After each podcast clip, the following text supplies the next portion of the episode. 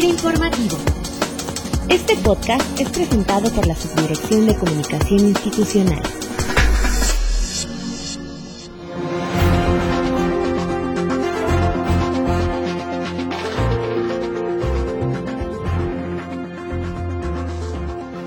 Bienvenidos como cada lunes a FIRA Informativo, un espacio de comunicación del personal de FIRA, donde llevamos a ustedes información útil referente a temas de interés institucional que se están llevando a cabo en beneficio del sector rural y agroalimentario. El día de hoy hablaremos con los científicos Leobardo Serrano y Enrique Galindo. Ellos son investigadores del Instituto de Biotecnología de la UNAM, quienes desarrollaron el primer biofungicida para acabar con la plaga o enfermedad llamada antracnosis que afecta el cultivo del mango principalmente.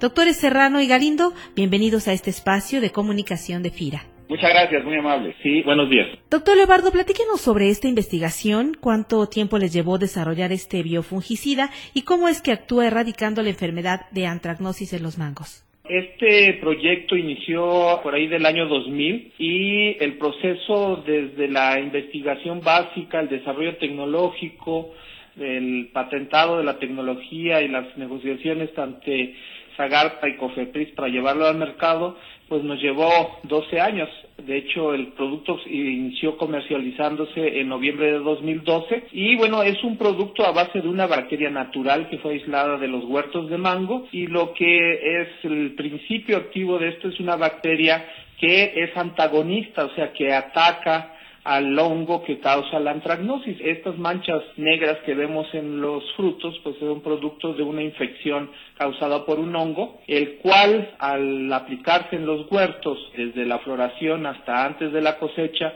pues nos permite por diferentes mecanismos controlar la aparición de esta infección. Es una bacteria que tiene una gran cantidad de metabolitos antifúngicos que actúan contra el hongo y que inhiben su crecimiento. Doctor Galindo, ¿cuál sería el grado de efectividad que tiene este biofungicida si lo comparamos con un fungicida convencional y cuál viene siendo su impacto ambiental? El impacto ambiental es nulo, o sea, es completamente amigable con el medio ambiente porque no tiene ningún residuo tóxico. La efectividad, por ejemplo, la podríamos comparar en términos de la proporción de mangos de buena calidad que se pueden obtener bajo un esquema de fumigación convencional con un fungicida químico, un productor típicamente puede obtener entre el 20 y el 30% de mangos de calidad de exportación. Con nuestro producto, esto puede llegar al 70 y el 80%. Eso quiere decir que puede multiplicar entre dos y tres veces la proporción de frutos de alta calidad que son susceptibles de exportarse. Leobardo, ¿cómo considera que estará fortaleciendo este biofungicida a los productores y empresas mexicanas comercializadoras de mango en el país y a otras que exportan este fruto a otros países? hay que comentar que un producto, digamos, de exportación o incluso para consumo nacional debe de cubrir dos requisitos fundamentales. La calidad del producto desde el punto de vista, digamos, organoléptico, pero también la calidad toxicológica, ¿sí? Entonces, los productores, cuando utilizan el químico, pues corren el riesgo de que el fruto, después de la aplicación, es que no se lleven a cabo de manera adecuada, presente residuos tóxicos en el producto. Entonces, este producto, además de ser inocuo, es efectivo y les permite a los productores justamente exportar a mercados en donde la residualidad de productos químicos está muy controlada y de esta manera ofrecer productos de buena calidad, tanto organoléptica como toxicológica. Entonces, eso es un impacto significativo puesto que eso les abre mercados eh, no solamente a nivel nacional, sino internacional. Y por último, doctor Galindo, ¿este biofungicida tiene efectividad biológica en otros frutos? Debo decir que si bien este proyecto se inició con el mango y el primer registro que obtuvimos fue para antracnosis del mango, actualmente el producto tiene registro para cerca de 15 diferentes cultivos, incluyendo la papaya, el aguacate, los cítricos, eh, todo lo que son cucurbitáceas y solanáceas, incluyendo el pepino, calabacita, tomate, berenjena, etcétera, incluyendo frambuesa también.